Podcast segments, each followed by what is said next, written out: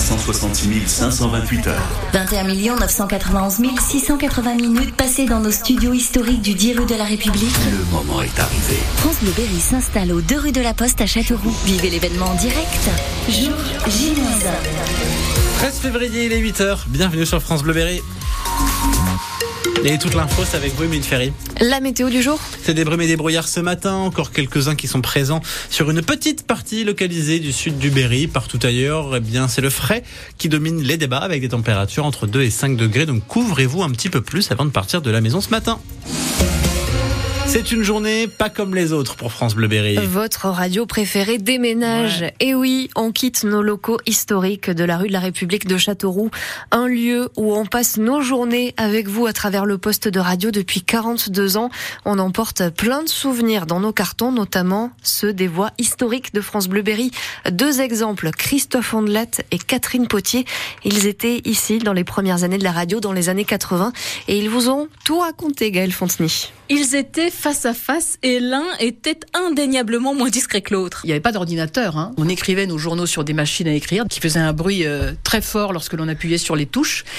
Christophe était plutôt du genre à appuyer très fort et à faire beaucoup de bruit. Il n'a pas changé. Mais évidemment, Christophe a réponse à tout. Déjà, on était beaucoup plus nombreux. Il faut quand même réaliser qu'en 1986, Radio Berry Sud, l'antenne débutait à 6 h et terminait à minuit qu'avec des animateurs locaux. Et c'est beaucoup plus bruyant. Avec chacun des souvenirs en pagaille, des tragiques. Parmi les plus marquants, il y a eu la, la mutinerie de la maison centrale de Saint-Maur. Il y a eu l'accident également à Argenton-sur-Creuse, l'accident de train. Et des souvenirs beaucoup plus rocambolesques. J'ai quand même des souvenirs de jours où on a rien à raconter et où on prend chacun une voiture. Il y en a un qui descend vers Argenton, l'autre qui remonte vers Issoudun.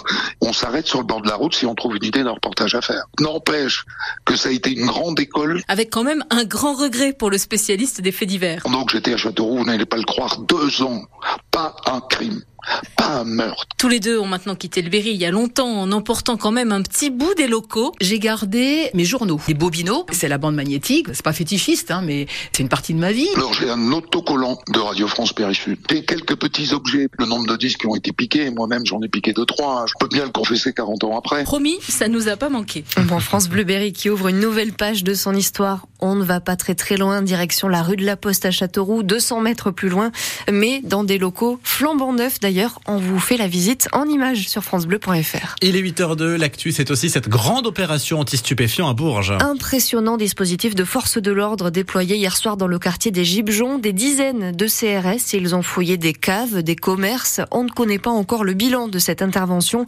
Les actions de sécurisation se poursuivent au bénéfice des habitants.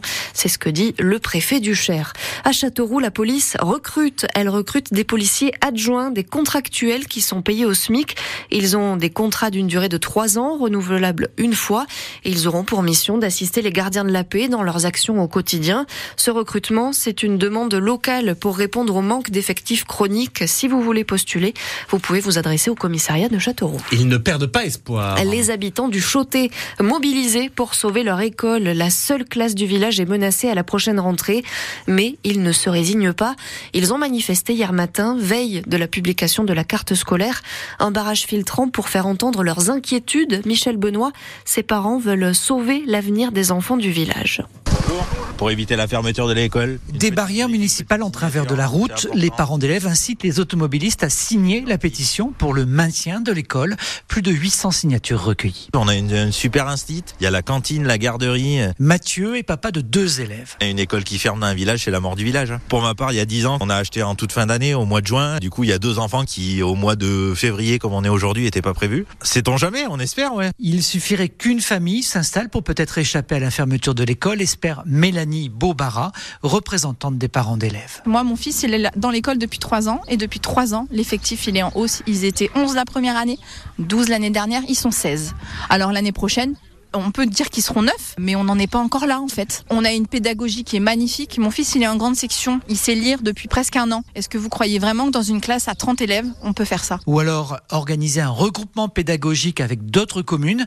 La maire du Chauté, Chantal Bernard, est prête à envisager l'hypothèse, mais ce sera compliqué. Ça peut être envisageable, mais moi, j'ai aucune commune qui m'a proposé un RPI. Si le conseil municipal s'oppose à la fermeture de l'école, le préfet ne pourra pas l'imposer.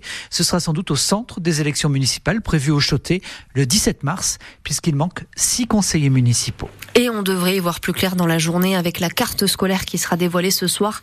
19 postes d'enseignants, une quarantaine de classes sont menacées dans le département pour le mois de septembre.